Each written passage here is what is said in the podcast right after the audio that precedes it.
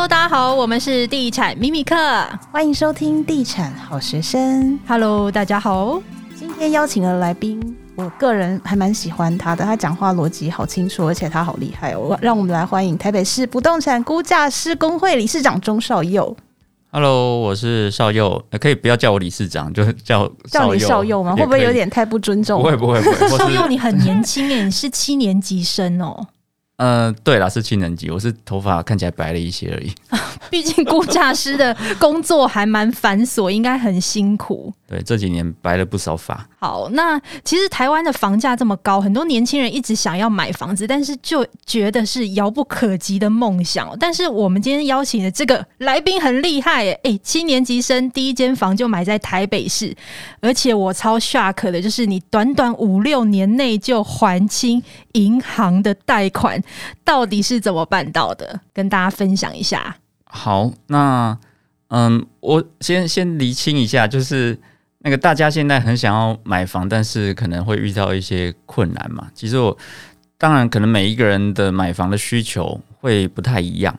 就是当时当然我可能也是为了可能结婚啊，或者说这个就是结婚后第一个房嘛。那现在其实也是类似的状况了，大家买房可能也是为了可能结婚，或者说。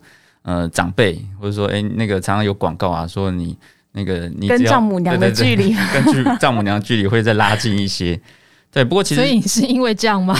哎、欸，这个我我想应该是大家都遇到的状况，就是这个有土司有财嘛，那这个也是华人一直根深蒂固的一个一个观念啦。而且应该估价师都会买房子吧？哎、欸。也不一定哦，因为估价师太会算了，就是没有算到这个。就是因为太会算，所以没有买。就觉得每一个都不划算，就不想买。对，都觉得怎么越来越贵了，我要等它下来再买。哦，原来是。我们那么多种估价方法，就估出来。所以懂太多，其实有时候也是一种困扰。对对，通常那个买房赚最多的都不是估价师。那少佑，你可以分享一下当初买第一间房的经验吗？OK OK，那嗯。其实我觉得，就是买房是不同的时期有不同的需求嘛。那刚刚讲到，可能当初就是因为需要结婚，那其实当时也没有想说，诶，这么快要生小孩，所以说买的房子其实就不大。所以我们刚刚讲，诶，其实还款的时间没有这么长，也是因为那个总价不高啦。所以我们那时候其实也也看了非常多房。那后来新房子、旧房子都有看。那其实那时候就是想说要买一个 CP 值最高的。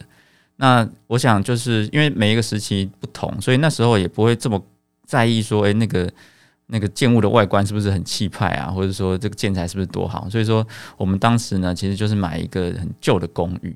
那旧公寓其实台北市也很多，因为大概那个六七成以上都是这种旧公寓嘛，所以说选择也不少。但是其实它的均值性还蛮高的，就是说我们在看，比如说中山区的房子好了，可能三十平左右的公寓就是属于最大宗的。那但是三十平的公寓，当时的我们可能是买不起的，因为这个总价相对那时候可能也是要五十几万嘛一平，那五十几万算起来可能一千五到一千七，那其实对于那时候的我们来讲，也是一个很大的压力。所以说我们在搜寻到最后呢，是买了一个很小的公寓。那这个小公寓多小？它不到二十平啊。对，其实以这种不到二十平的公寓，它相对是比较稀有。对，所以说，嗯。我们买的单价其实也相对比较高，对，就是可能也高于那种所谓三十平的公寓。所以我们在估价来讲啊，这种平数越大，其实它的相对接手性会比较差嘛，因为可能再大一点，两千万、三千万，它相对可以买的人口数就会比较少。所以说小平数的这种，其实我们在估价也会相相对估高一点。所以说当时我们买这个可能二十平以内的公寓啊，其实相对也是买的比较贵，但是呢。它总价还是不高，可能就是一千左右，一千出头。所以说，我们那时候其实就是买一个所谓总价型的产品。那这个这个旧公寓，我们也是外观我们没办法去改变它了嘛。所以说，我们就是从内部从内部去去把它改造，那个也是花了几十万去把内部重新隔间啊，卫浴重新整理。那当初其实就隔了一个很大的房间，因为那时候就是刚结婚嘛，那也没有那么急着要生小孩，所以说。就是就是准备了一个大房间跟一个书房，那卫浴还弄了两套，就是那个套太享受了吧？对啊这就是那个顶客族的装潢设计。对对对，就是朋友来也不用用到里面的厕所嘛，所以说其实那时候的需求是这样子。对，不过后来就是说，诶，也分享一下，后来其实我们这个房子，当然可能住到一段时间，我们就也有不同的需求，生小孩啊，其他的状况。所以说后来在出租的时候，其实就会有不同需求的人来住。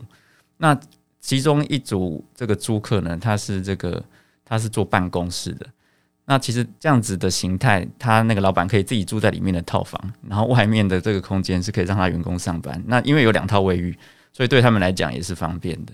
哇，所以这也蛮有趣的。也是后来才发现说，哎，后来他已经租客其实对，而且他已经提早在家上班了。对。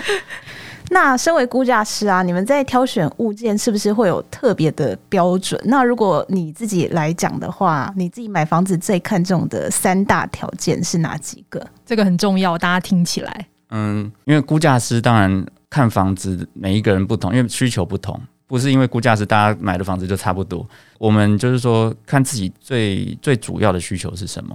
其实我自己会觉得说，比如说我们那当初可能刚结婚，会有这种。一房的需求，但是你生小孩之后呢，可能会有学区的需求，会有可能你生一个两个性别的的小孩，那可能又又需要多一个多一，个房间。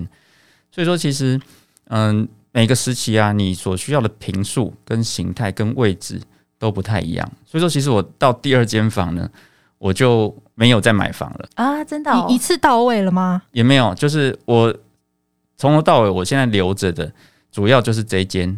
我刚刚讲的前面那间房子，是旧品的，对对对。那后来所所买的房子，我当然后面还是有一些买卖，可是我就是以这个买卖投资为为目的。那买了可能我就出租，以前还没有房地合一税啦，那可能就是有一些利润就就卖掉了。对，所以说后来我会把房子看成是说，如果说我有需求要住，那我就是用租的。那因为这个也不会局限到我自己的发展嘛，比如说我我我的工作的地点，我会不会因为我住的地方是住在某一个地方，那我就不能去哪个地方工作？那第二个就是说，我空间就是这么，假设我现在还住在十九平的的这个房子，那我可能就没有办法生三个小孩。因为我就想说啊，我再生一个，我要再多买一个房间。所以你要生三个小孩吗？我已经生三个小孩。天哪，看不出来。对啊，我看白发的量应该看得出来。你已经三个小孩了。对，白发不是估价部分白，是孩子的部分白。嗯，这个因为前面两个是男生，所以应该也让我白了不少发。你是七尾还是七头呢？我是七头啊。哦，七头。那你是第一间房是几岁买的？第一间房还记得吗？三十内。哦，也算蛮年轻的时候买的，那时候才有甜蜜价。对啊，不过你现在三个小孩是男女？哎，前面两个男生，后面一个女生，所以你需求的房间其实也需要蛮多的。对，会需要蛮多房间。难怪你会用租的方式去解决你们家庭人口的问题。对，因为如果说你买了房子，其实我觉得就会有一点定型了。那现在其实我觉得。呃，年轻人不婚或者说少子，其实我觉得跟高房价是一个非常相关性的一个问题。怎么说？呃，因为其实如果说像我刚刚讲的，假设我现在买了一个一千万然后两房的房子，那我要生小孩的时候，我就会开始想了。如果说我再生一个，我是不是要再负担很大？对，那我要换房子，我又要把原本的卖掉，我才可能才买得起下一间房子。嗯。那其实这个就是一个阻力嘛。所以说，其实就会有点限制了自己。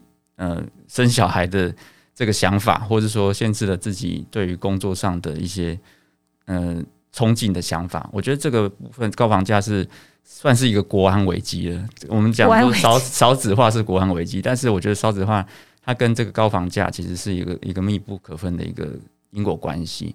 那当然，现在政府也有一些措施啊，当然有一些社会住宅或者青年住宅，其实这都是以租代买。那这些以租代买的这种这种所谓的政策，其实现在也慢慢在推。比如说，现在也很鼓励这种租赁包租代管啊，其实都是种种的政策，都是希望说，其实民众他不是一定要买房，因为买房当然，呃，有一个自己属于自己的家，当然是最好的。那但是因为现在房价相对是比较高，那所以说，我觉得还是有一些替代的方式可以去做思考。可是小游，那老了怎么办？老现在很多房东都不租老年人呢、欸。哎、欸，对，这个这个就是租房子的一个一个问题。对，所以说我觉得这个政策要跟上嘛，因为如果说已经有一个很完整的配套，老人住宅、老人公寓。或者说，嗯、呃，你早期当然有买房子，你可以用那个以房养老嘛，就是说它有一个逆向的抵押贷款的方式，比如说你房房子抵押给给银行，那银行它每个月定期拨付给你这个生活金，对，那当然我觉得这种住宅的政策，这是一个非常大的一个问题，所以说政府我想他们也是朝这个方向在走，不过当然不会这么快，因为供给量不会一下子就长出来嘛，那可能现在比如说都市更新啊，或是说呃土地。呃，区段征收，还是说有一些社会住宅？那还最近还有所谓的饭店改成社宅这样子的政策出来，其实慢慢都是要在把这些住宅的供给提高，然后这种租赁的公家租赁的这种房源慢慢的提高。那当然就是目前可能，嗯、可以慢慢的解决这些所谓的。住宅租赁的问题，嗯，重点还是政府的配套措施要跟上啦。不过你说第一间房子是租人，然后你现在目前是租屋，那你现在有没有在看新的房子？想说以后就未来就住在那里，就买了一间房子，就是终极的目标？有想过这个 这个打算吗？对，除非是可以一次，如果当然如果一次到位，我可能就买一个豪宅，豪宅透天，然后哎、欸，那个小孩子一人一层，这种当然是最好的状况了。可是我想这个不太现实，而且你还是有地段的。考量嘛，对，当然我也不会想要住的太偏远嘛，因为到时候可能小孩他也是有工作的需求啊，对，所以说我不会说想想要一次到位。到位那、嗯、因为你看我们老了以后，可能需求也不用那么大的房子，啊、所以说你说真的不是房子越来越大，可能到了一个程度，你又开始减小了。对啊，对，所以说我觉得还是回到说，哎、欸，我我每一个需求是不同，然后其实我觉得金钱上的运用也会有很多的弹性啊。因为其实我们讲房地产的涨幅，当然，嗯、可能纵观十几二十年来，那个涨幅是很大的。但是你要思考，如果说你找到一个也不错的投资标的，那其实，嗯、那个不知道是巴菲特有讲过吗？复利还是哪一个投资大师有讲过？复利算是一个，呃，核弹级的武器。就是说，如果说你每年都有一定成长率的这种投资标的，那其实你很快资产就可以再翻倍，再翻倍。所以说，我觉得，嗯、很多年轻人他也会被买房这个事情所限制住。那你看，如果这两年买房的，你说到十年后到底可以涨多少？那这就算真的涨了，那也是所谓是账账面的富贵嘛，就是纸上富贵。那你没有卖掉的时候，你也没有办法享受到这个实现的利益。所以说，我觉得反而是，如果说年轻人，嗯、我有准备了一桶金、两桶金，其实。买房不一定是第一个考量，你可以去搜寻你熟悉的领域、熟悉的产业，那是不是有适当的投资标的？那我觉得这个反而是年轻人必须要去思考的。所以我觉得少佑的想法还蛮特别的，像是你买房子其实是把房子当成一个蛮活化的资产在运用，不会说啊自己就是一定要住在里面，你可以把它当成是一个资产的标的这样。对，我我的想法会会是这样子，所以说。嗯、像比如说我出租，其实那个投报率也不会太差。至少如果说我在房子再拿去拿去贷款，再贷出来去活用的时候，那我租金也可以 cover 掉大部分的利息跟可能部分的本金。对，那当然我可能就是大家在工作久了之后，你也会接触到不同领域。可能你在某个领域很钻研，那你可能知道某个地方会有一些超额的投报的利润，你就可以去重新这样思考。因为我觉得现在这个时代，投资工具跟以前一定是不同的。那当然，买房是一个传统的观念。那每一个人都会买房，所以说你要买到便宜的房，说真的也很难，因为基数比你大的人多很多。所以那你看谁可以买到便宜的房子？一定是在这个产业很久的，或者说他有大笔的资金，他可以跟建商议价，甚至他自己买地去盖。那我们作为末端的消费者，你要买到可能真的第一级，那最便宜，那又最好的房子，当然不是这么的容易。所以说，反而是要去思考说，诶，你在哪一个产业？那这个产业是不是有机会？你自己当老板也好，或者说你去投资，还是说你看好某一些可能固定收益的一些标的，其实都很好。对，那其实，呃，举一个例子好了，其实，嗯、我们讲停车位好了，停车位可能大家会知道说有分几种状况，比如说是坡道平面啊，或是机械车位，那可能在买卖其实都有不同的行情嘛。那其实现在有一种叫做，呃。NFT 的这种停车位，NFT 有有停车位，对，这也是一个，我就不打广告，因为这也是一个台湾很大的厂商所推出的一个车位。那当初他可能是用抽的方式，那抽出来可能呃，当初可能大家投入可能也是几万块，但是可能其中有一两百个车位，他抽出来是终身车位。比如说他他现在已经是一个规模化的停车业了，那只要是他这个品牌的停车场，你去停，你你只要买这个 NFT，你就可以去停。那现在这个价格，其实在市面上可能就是台币四十万左右。哇！那可能你去跟诶、欸、一般的停车位比较起来，可能就会有很大的差异。那如果说你买一个房子底下的停车位，你就只能停那个位置嘛。那如果说你买这个 NFT 停车位，当然它可能就可以停的位置就很多了，就是可能它只要有经营的地方就很多。那这只是一个例子啊，也不是鼓励大家去买，因为这个也是牵涉到这个企业是不是是长久经营。所以我要举这个例子是是要提醒大家说，其实。嗯、现在这个时代已经有很多不同的新的工具，那大家应该要用新的思维去思考，说，诶，自己的金钱怎么运用？那如果长辈一定要你买房，其实你也可以反过来说服他说，我为什么一定要买房？可以说出一朵花来，丈母娘就不会把你逼到一个一定要买房的路上去。是的，是的。好，那这一节谢谢估价师来跟我们聊天，受益良多。那下次再来我们的节目好不好？OK OK。好，那我们就下次再见喽，拜拜，拜拜。拜拜。